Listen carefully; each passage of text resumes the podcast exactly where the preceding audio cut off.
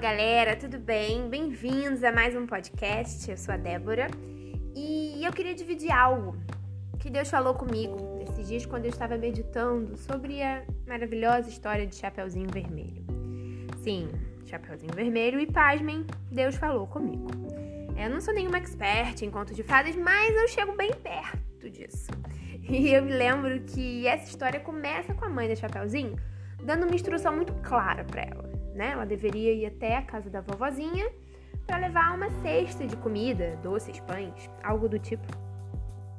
Só que ela precisava ir passar por meio de uma floresta. Quando ela estivesse indo, ela ia passar pelo meio de uma floresta. E nessa floresta, ela não poderia dar papo para ninguém. Ela não poderia falar com estranhos. Ela não poderia se desviar do caminho, né, da trilha que existia no meio da floresta e ela deveria tomar todos esses cuidados. E vamos adivinhar? Vamos adivinhar o que, que a nossa amiguinha fez? Exatamente, ela se desviou do caminho e ela deu papo para um lobo mau, muito malvado. E o final dessa história todo mundo deve conhecer, né? Que se não fosse pela incrível magia dos contos de fadas, ela e a sua vovozinha estariam devoradas por um lobo, porque ela desobedeceu a tudo aquilo que a mãe dela falou que eu não deveria desobedecer. Aí você me pergunta, ok, Débora, mas você ainda não me disse o que, que isso tem a ver com Deus, o que, que Deus falou com você. Vamos lá. Vamos trocar os papéis aqui rapidinho? Vamos nos colocar no lugar do Chapeuzinho Vermelho.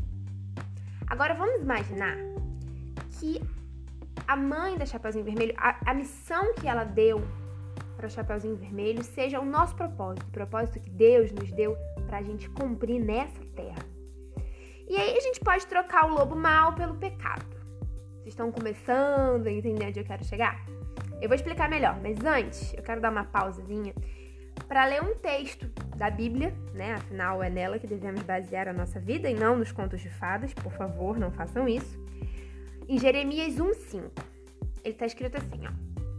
Antes mesmo de te formar no ventre materno, eu te escolhi. Antes que viesse ao mundo, eu te separei e te designei para a missão de profeta para as nações. Ok, lindo, muito legal o que Deus diz a Jeremias. Só que você pode acreditar que da forma que, que foi com Jeremias, é com a gente. Antes mesmo da gente ter forma dentro da barriguinha da nossa mãe, Deus já tinha escolhido a gente. E preparado, desenhado, planejado um propósito lindo para nós. E aí eu te pergunto, onde está esse propósito? Será que muitas vezes foi que eu comecei a meditar, né? E eu digo assim, isso com toda propriedade porque não foi à toa que Deus me falou isso, não é mesmo? Às vezes a gente passa a nossa vida tão preocupado com todas as coisas que a gente quer alcançar, com tudo aquilo que a gente quer realizar, aqueles desejos que vêm do nosso coração, da nossa carne. E a gente esquece do propósito de Deus na nossa vida, sabe? Algo maior, algo melhor que a Bíblia diz que nem olhos viram, nem ouvidos ouviram, sabe? Aquilo que a Bíblia diz que, que é o pensamento de Deus, que é um pensamento muito mais elevado do que o nosso pensamento. E aí eu queria dividir com vocês, assim, que são essas coisas, sabe? Eu, eu, pelo menos na minha vida, eu vejo assim, a gente fica tão preocupado em, em, trabalhar, em ser muito bom no nosso trabalho, ter o trabalho dos sonhos, ganhar muito dinheiro, ter um casarão, com empregados, obviamente, porque ninguém quer limpar um casarão todo dia. E a gente quer ter um carrão, e a gente quer encontrar o amor da nossa vida, a gente quer casar com ele, e a gente quer fazer aquela faculdade, e a gente quer viajar pelo mundo, a gente quer conhecer a Disney, o Mickey, o Pateta, e conhecer Paris, e isso não existe problema em nada disso. O problema é se antes de desejar ardentemente o que Deus tem para nossa vida, a gente deseja essas coisas. E eu acho que assim como eu, muitas vezes você deve se ver também perdido em tanta coisa que você quer fazer, em tanta coisa que você quer alcançar e a gente só tem essa vida para fazer isso, né? Como diz aí o ditado popular, só se vive uma vez.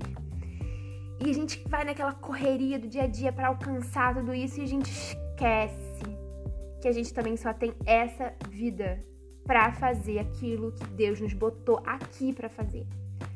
Sabe? Às vezes você nasceu, assim, às vezes a gente esquece que a gente nasceu com um objetivo, a gente passa a nossa vida inteira e muitas pessoas sequer vão olhar para esse objetivo, sequer vão chegar perto desse propósito. Então, galera, essa mensagem que eu queria deixar para vocês. Não se distraia com o que tem no caminho, não se distraia com o lobo mau, com o pecado, com a aparência. Não se distraia com aquilo que o mundo pode te oferecer. Não só o mundo a nível de pecado, mas o mundo em que a gente vive, diversão, sabe? É... Às vezes o descanso, a gente fica encantado e seduzido pelo descanso, né? Pelo descansar tanto quando a gente poderia estar buscando a Deus. Então não se iluda com as coisas desse mundo. Tenha o seu foco no propósito divino, no propósito de Deus para sua vida, porque só ele que vai de fato te fazer uma pessoa realizada, uma pessoa plena. Só no centro da vontade de Deus a gente encontra verdadeira felicidade e tem a possibilidade de viver, sim, porque não, com Jesus, feliz para sempre.